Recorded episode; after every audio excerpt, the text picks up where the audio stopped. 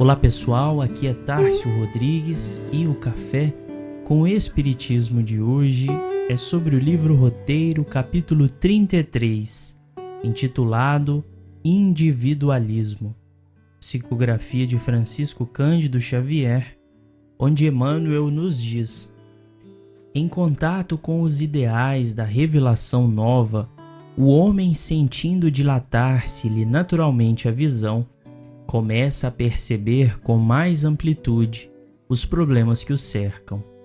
Aguça-se-lhe a sensibilidade, intensifica-se-lhe a capacidade de amar. Converte-se-lhe o coração em profundo estuário espiritual em que todas as dores humanas encontram eco. Por isso mesmo, acentua-se-lhe os sofrimentos, de vez que as suas aspirações não surpreendem qualquer sintonia nos planos inferiores que ainda respira. Desejaria o aprendiz acompanhar-se por todos aqueles que ama na caminhada para a vida superior. Entretanto, à medida que se adianta em conhecimentos e se sutiliza em sensações, reconhece quase sempre que os amados se fazem dele mais distantes. Aqui é a companheira que persevera em rumo diferente.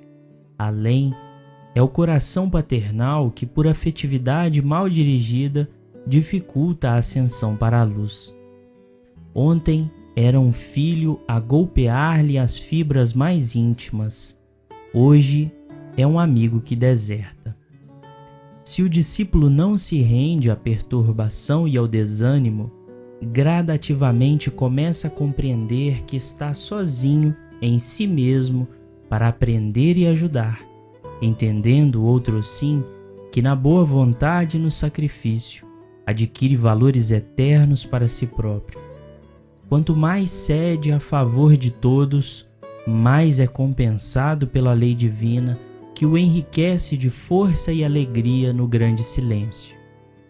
Na marcha diária, chega à conclusão de que o individualismo ajustado aos princípios inelutáveis do bem é a base do engrandecimento da coletividade.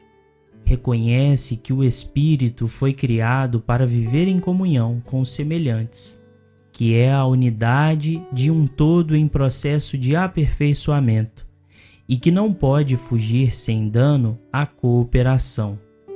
Mas a maneira da árvore no reino vegetal precisa crescer e auxiliar com eficiência para garantir a estabilidade do campo e fazer-se respeitável. Ninguém vive só, mas chega sempre um momento para a alma em que é imprescindível saber lutar em solidão para viver bem. Para valorizar o celeiro e enriquecer a mesa, a semente descansa entre milhões de outras que com ela se identificam.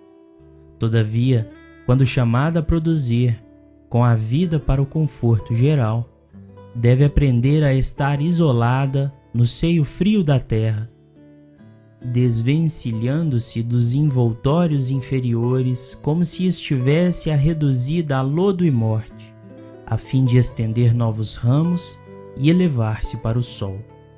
Sem o indivíduo, forte e sábio, a multidão agitar-se-á sempre entre a ignorância e a miséria. Esforço e melhoria da unidade para o progresso e sublimação do todo é uma lei. Emmanuel traz nesta mensagem uma notação interessante do termo individualismo, que quase sempre é utilizado para descrever atitudes egoístas e de aversão ao coletivo e social. Se refletirmos sobre o termo em si, em sua nuance mais linguística e filosófica, poderíamos interpretar como pensamento sobre o indivíduo, e é digno de nota nos lembrarmos de que a corrente espiritualista, e mais especificamente a doutrina espírita, é classificada dentro do pensamento que concebe a alma como ser distinto, individual, que se separa inclusive da matéria, condição indispensável para se compreender que somos causa, forças primárias da natureza e não efeito. Como na anotação de Kardec na introdução de O Livro dos Espíritos diz: a alma é um ser moral distinto, independente da matéria e que conserva sua individualidade após a morte. Esta acepção é sem contradita a mais geral, porque debaixo de um nome ou de outro, a ideia desse ser que sobrevive ao corpo se encontra no estado de crença instintiva, não derivada de ensino, entre todos os povos, qualquer que seja o grau de civilização de cada um. Essa doutrina, segundo a qual a alma é causa e não efeito, é a dos espiritualistas. Poderíamos questionar qual a relevância de se pensar um termo como individualismo, que na conceituação geral é sempre empregado pejorativamente, mas ressaltamos que a verdadeira compreensão do ideal nos leva por decorrência à convicção do melhor que podemos fazer.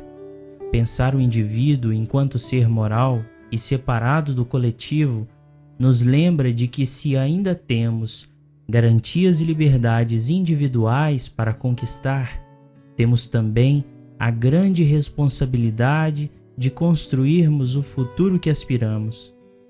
Não por outra razão, Emmanuel lembra na mensagem as grandes individualidades que materializaram na Terra as inovações e tecnologias que desfrutamos com conforto.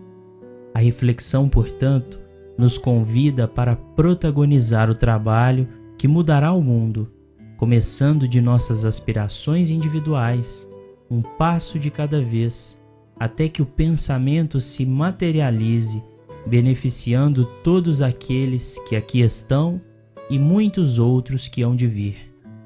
Como conclui Emmanuel, na Terra surgirá Newton, invariável à frente de todos os conhecimentos alusivos à gravitação universal, e o nome de Marconi jamais será apagado na base das comunicações sem fios. Cada flor irradia perfume característico, cada estrela possui brilho próprio. Cada um de nós é portador de determinada missão. O Espiritismo, confirmando o Evangelho, vem amparar os homens e convidar o homem a aprimorar-se e engrandecer-se, consoante a sabedoria da lei que determina a cada um segundo as suas obras. Fiquem com Deus e até o próximo episódio do Café com o Espiritismo.